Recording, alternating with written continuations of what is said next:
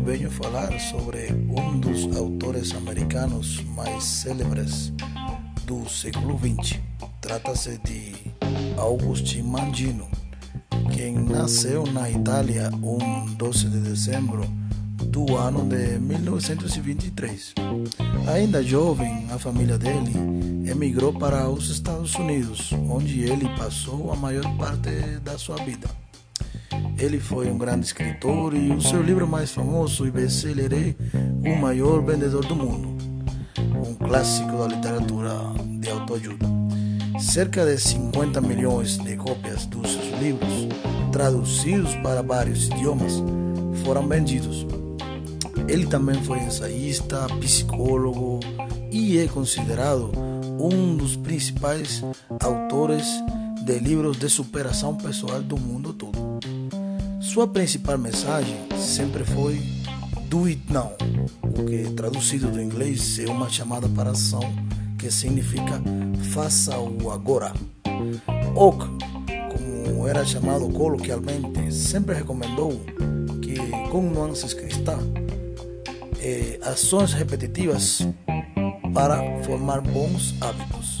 Suas obras são fortemente influenciadas pelo estilo de Napoleon Hill, W. Clement Stone e Emmett Fox. Quando Oak era uma criança, sempre gostou de escrever e até foi o editor de uma revista da escola na época. Infelizmente, ele não conseguiu concluir esse grande desejo porque sua mãe morreu quando ele tinha ao redor de 16 anos.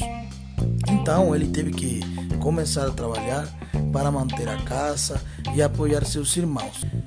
O que se sabe depois disso é que ele, após o fim da Segunda Grande Guerra, retornou aos Estados Unidos, mas encontrou-se com enormes dificuldades em encontrar emprego e tudo mais. Então tentou a sorte como vendedor de seguros, mas faliu. Devido a vários e esses fatores e outros mais, ele tornou-se alcoólatra e acabou perdendo sua família e seu trabalho, ficando morar na rua durante muito tempo. Nessa época, até pensou em cometer suicídio várias vezes, mas é aqui que vem o grande ensino desta história. Sua vida mudou quando ele entrou numa biblioteca sob pretexto de ler, quando ele realmente só queria se resguardar do frio. Começou a ler o grande êxito, a atitude mental positiva, um caminho para o sucesso de Napoleon Hill e W. Clement Stone. Após esse, leu também Pense e Enriqueça do mesmo autor, e a partir daquele dia a vida dele começou a dar um giro de 360 graus. Começou a receber ensinos desses livros que o ajudaram a sair da depressão e do alcoolismo. No final das contas, ele terminou com a adição ao álcool, conseguiu um emprego e passo a passo começou a escrever até que acabou se tornando um escritor de sucesso que chegou a ser presidente do Hall da Fama da National Speaker Association dos Estados Unidos, que seria a Associação Nacional de Oradores. Ele aposentou-se aos 52 anos com a sua segunda esposa, com quem passou os últimos anos da sua vida.